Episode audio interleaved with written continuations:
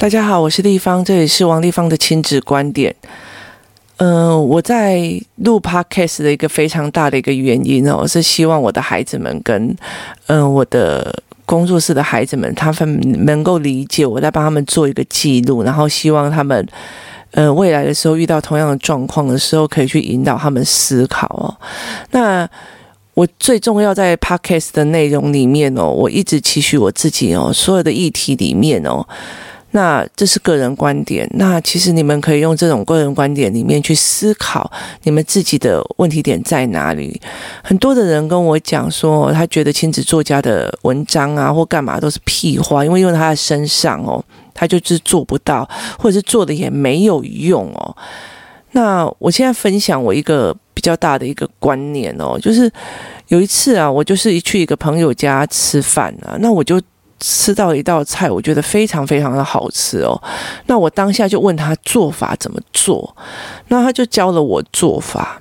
然后回到家，我当然一定是搞砸了。我后来在重重做的那一道菜的时候，我就觉得根本就不好吃啊！为什么会好吃哦？虽然是本人也不是一个厨艺专家，但是我那时候我就觉得说真的很不好吃哦。那甚至我的东西是焦掉的哦。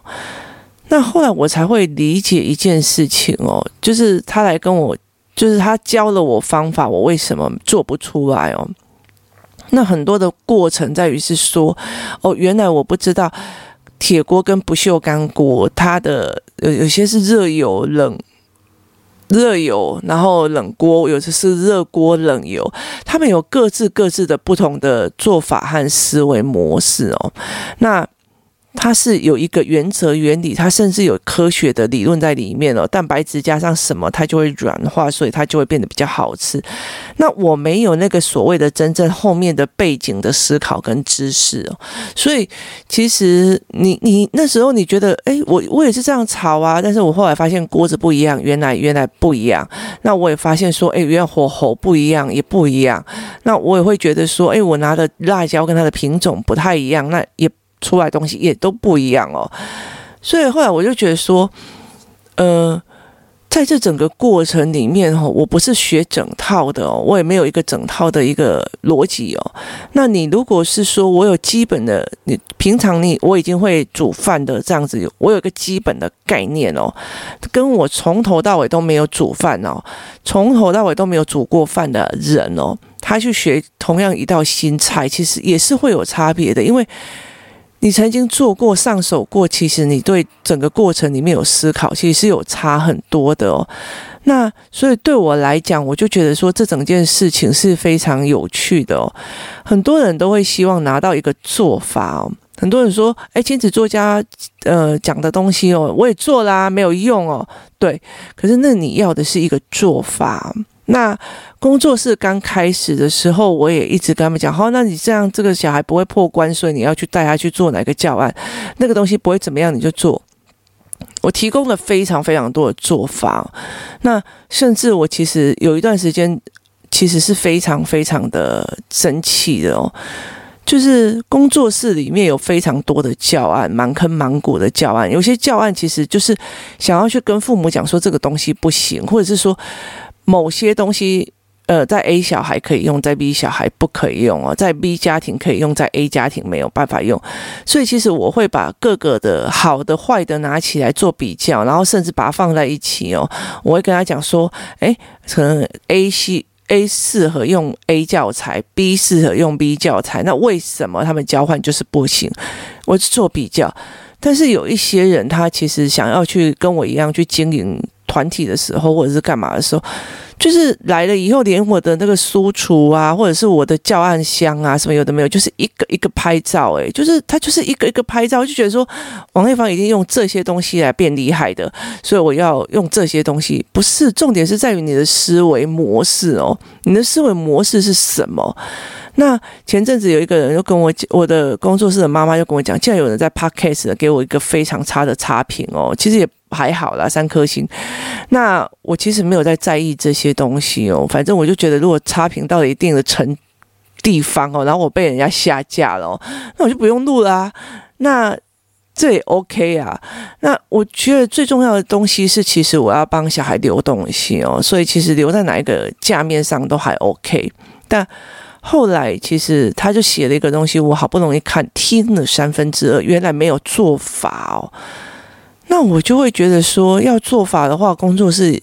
已经写了，用了很多做法，我后来才会理解说，当母亲哦没有办法真正的去思考这件问题点哦，你所有的做法其实都只是模仿哦，他没有办法进行你结构式的改变哦，那他也没有办法变成你思维性的呃发展，就是也意思就是说，如果我知道一个原则原理，然后思维我已经考虑过了哦，其实这某一些菜在我身在我手上其实可以千变万化。的，而不是每一道菜就要想一个做法，每一道菜就要想一个做法。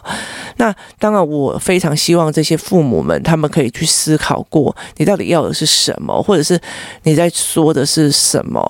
所以，其实我后来会避免很多的父母去想这些，就是把自己走歪掉。你你没有办法一天到晚学我的做法，今天讲不得是用什么教案，你做了之后，但是你自己讲不得啊，你。你有点的意思吗？就是，呃，你觉得小孩，你跟他讲，他就 keep mobile，他讲不得。可是当我跟你讲说该怎么做的时候，你就会觉得，哦，地方对我好凶哦，地方不理我，地方怎样？你自己也讲不得啊，那。如果你没有把讲得得跟讲不得这件事情的思维模式打开的时候，其实我就事论事在讲说这件事该怎么处理。可是你觉得丽芳好像在说我不会教小孩，这整件事情就是完了，就是。其实我告诉孩子的是，别人跟你讲了，其实是不希望你一直错下去。但是当我王一芳跟你讲说，妈妈你应该改这样子的时候，你会觉得说王一芳好像意思在说我不会教小孩。那这样子的过程，他们就会反击，然后就说哦，丽芳怎样怎样怎样怎样，然后就开始开始在批评这样。可是你要跟我要方法去协助你的孩子过讲不得这一关，但是你讲得得吗？就你了解的意思吗？你讲得得吗？你没有把这整件事情的思维模式去拉清楚，那你没有办法的时候，那你需要有人，你你你希望有一个人永远都是觉得说哦，帮你安抚啊，帮你同理你啊，干嘛我都没有同理妈妈多辛苦，干嘛我都没有。可是你又要这个小孩不要以后被人家好听话给迷惑了，那。怎么可能嘛？因为你妈妈就想要听好听话，你没有想要处理呀，没有这件事情，所以这件事情其实你必须要了解，你到底要的是做法还是思维模式哦。其实我老实说，所有的做法其实都可以变成了很多补习班的教案交出去哦，但是问题是见到妈妈那边，她的思维模式就是不对嘛，那。在我整个工作室有一个非常非常的大的状况哦，其实就是呃，很多人因为我身体不是非常的好，然后公司的事情非常的多，所以导致我的课很少，然后必须要很多人他们会就是就不想走，或者是只要一有空，他们就想要去工作室哦，因为小孩子就会来问我问题，或者是我马上就会引导他思考，那。这样子的当下的时候啊，会导致说很多妈妈就会拉得很紧，然后有些人就没有来这样。那我觉得在这整个做过程里面哦，这这个为什么他们会这个样子的原因呢？我会想要很常来的原因，是因为他们。看很多人就是在这里，然后改变非常多，然后回到家就整个弹回去了哦。为什么？因为妈妈本身的思考没有改变嘛，那妈妈又会弹回去原来的用法，那这对小孩来讲是没有用的啊，因为你不会变成长期性。在我这里哦，我给了一个教案，然后改变了他的认知哦。接下来就是形成思考模式哦。例如说说不得这一件事情，我给了一个教案哦，那然后我给了说哦，原来这样子是。别人要愿意说你是不希望你错在同样的地方，这是一个教案。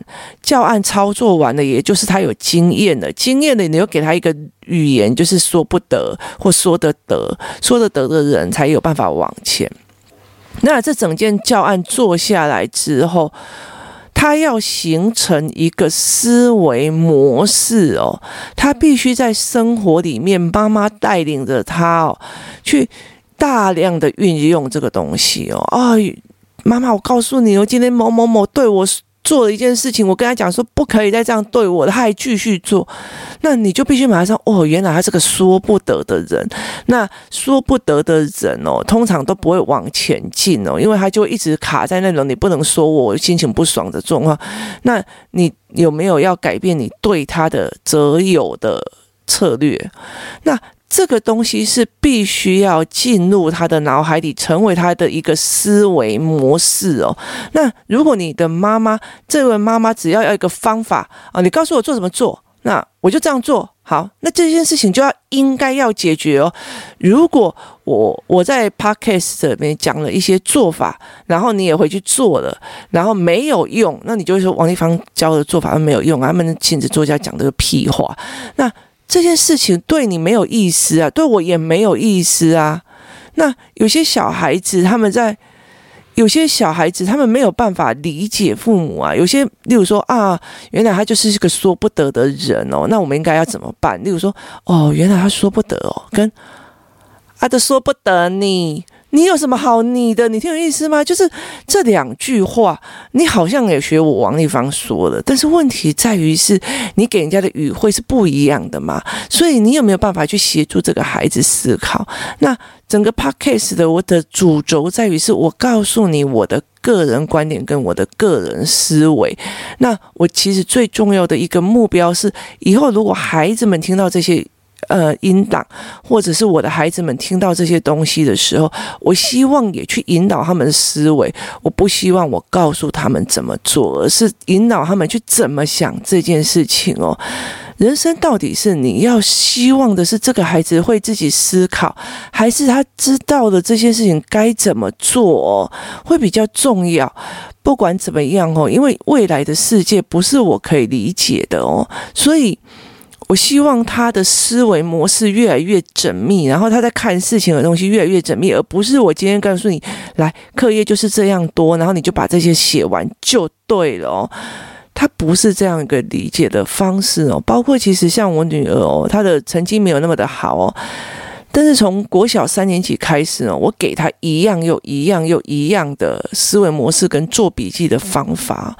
其实我只是在教他，原来有人这样子思维，原来有人这样那思维哦。一直到国二，他才有办法真的理解说妈妈在说的是什么意思哦。但是我从头到尾都没有告诉他你应该用什么样的笔记法，因为笔记所谓的笔记哦，是你的脑袋的。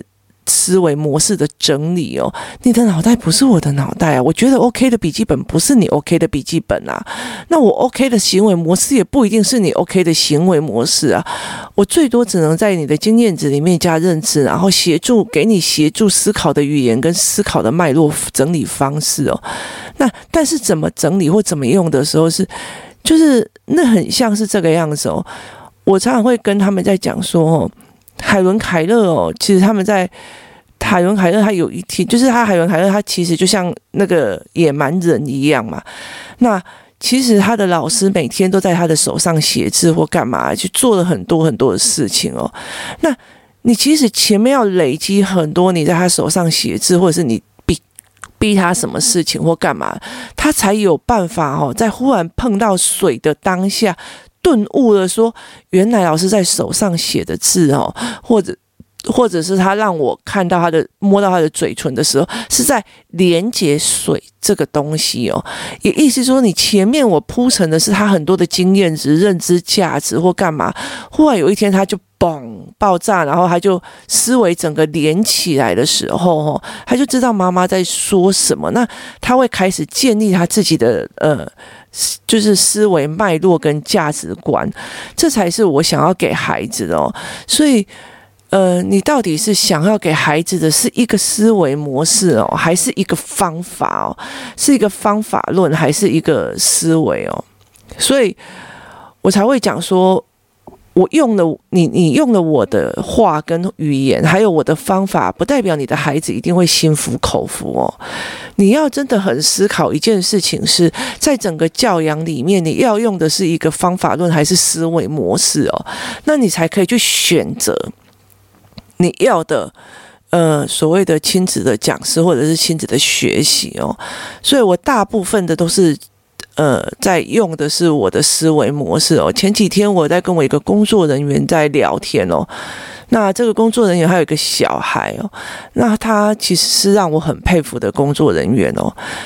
为什么你知道吗？因为其实很多人就问我说：“你大部分都看什么书啊？”其实我看的书非常的杂哦，其实很多部分都是商业思维模式跟心理学，还有包括我有数数学的。那这个这个妈妈哦，这个工作人员哦，她其实你只要是跟她开一个头，她就会去研究到一个非常的彻底哦，非常认真的一个人。那跟很，她就是非常主动，你只要跟她讲说，哎，什么东西帮我做一下，他会做出超乎你预期的好，包括怎么研究啊，或者是怎么把形成一种脉络，都会做得非常非常的好。那有一天我就很语重心长的跟他讲说。其实我觉得你很认真哦，可是你大部分的认真的方式，例如说，我跟他们讲说，我数学我做了一个教案，然后希望给孩子们去做，那是一整套的加法延伸到乘法，乘法延伸到四则运算的一个概念量感的东西，它跟那个一般的呃数学学校的数学是不太一样的，那。我就做了一个将近一百多页的那个教案哦，那我就想说，那我们有空再把这个东西做成一个课程哦，然后去教妈妈们怎么在家陪小孩做，然后甚至要把它量产出来。那结果这个妈妈就非常认真的去把所有的数学的呃书哦，跟怎么教孩子数学的书就用了。那她有一天别人在讲说，诶。立方要推荐什么书的时候，他就说有啊，我可以用给你这样子哦。那你后来发现他的书都是方法论。那工作室里面有很多的妈妈，有些妈妈她在看我的有看过的书，她会找思考论；有些人会找方法论哦。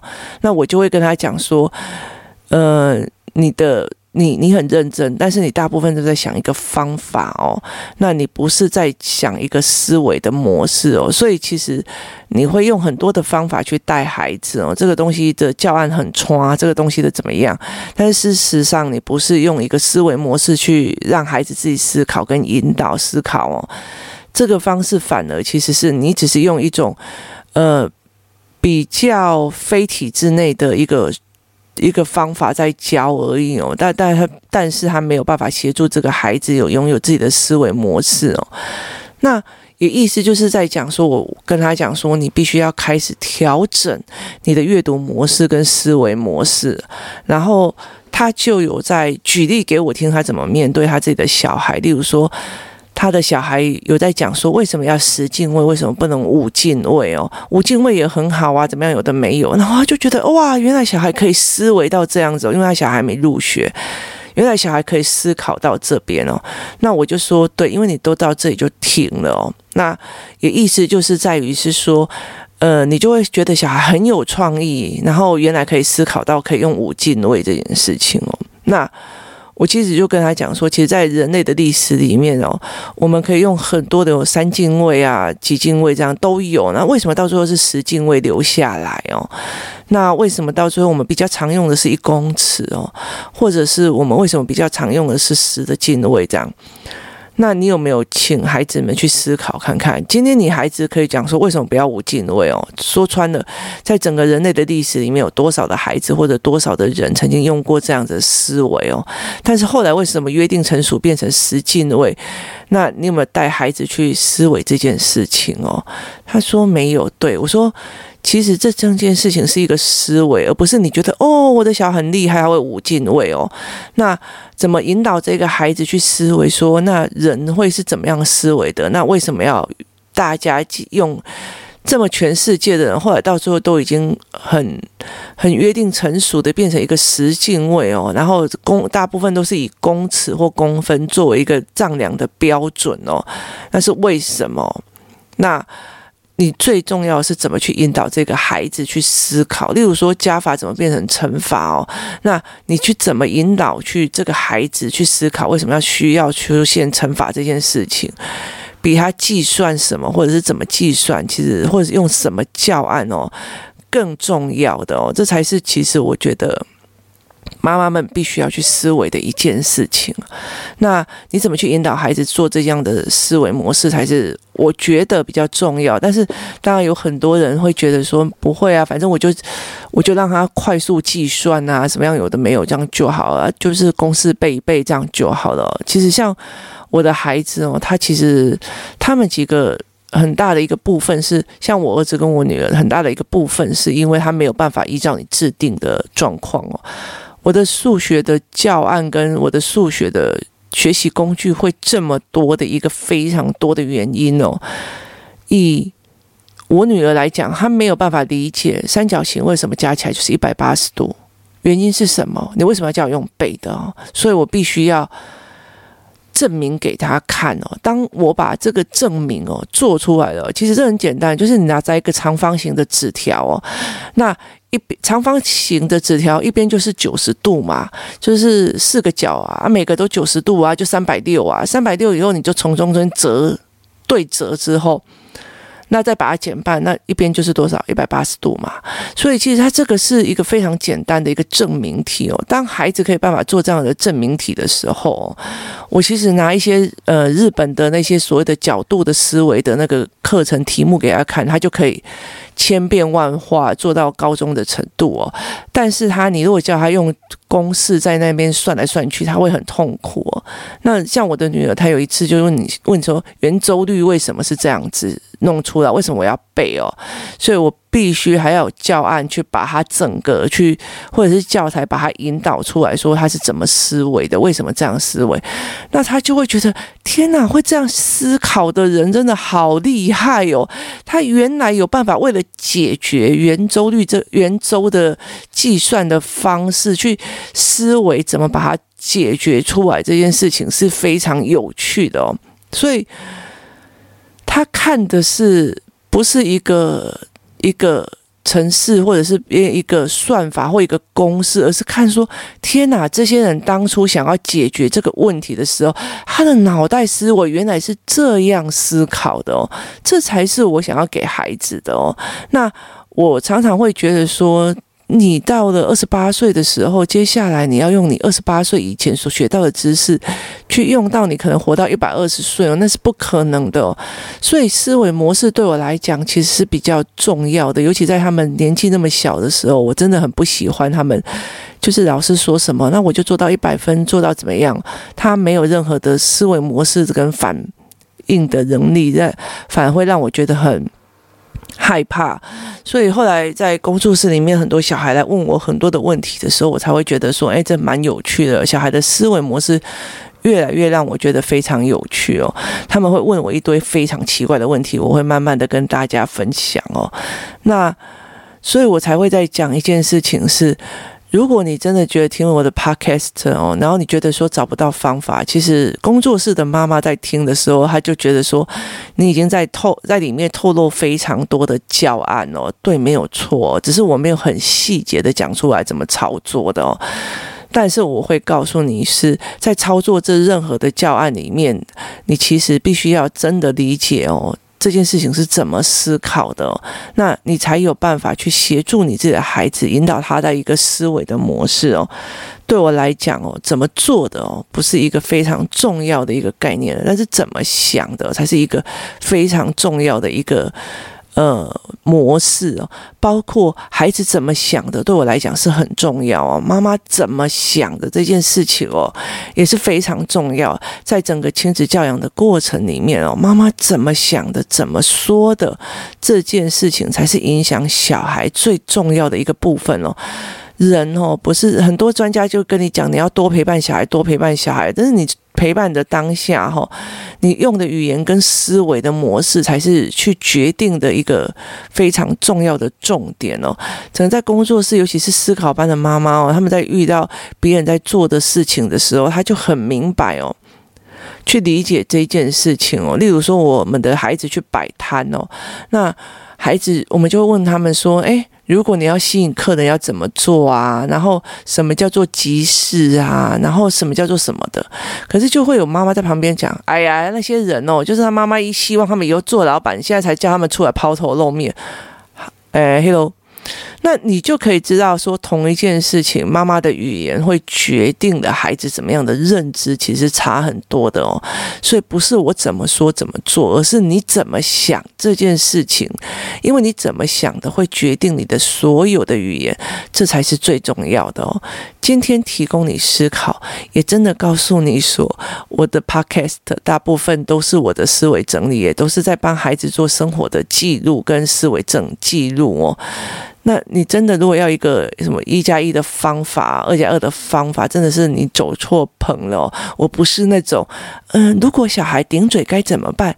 一二三四，做到这四点，你的小孩就不会再顶嘴了。我都一定会觉得讲这句话的时候，我真心也他读哑，他不是比较快吗？那所以。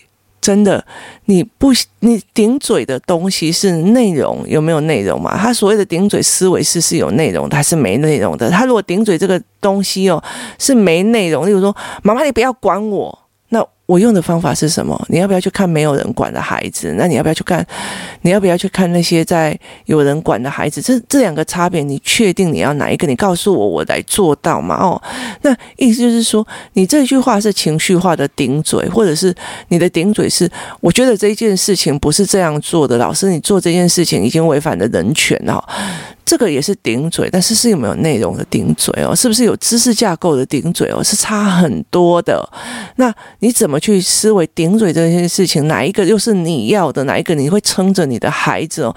而不是这个小孩不准顶嘴这件事情哦？我觉得不准顶嘴这件事情是太可怕了，就是所有长辈或大人说的，你都要服从，而且无条件的服从。你确定你要的孩子是这样吗？今天提供你的思考，这也是我王丽芳的个人观点。非常谢谢你的收听，我们明天见。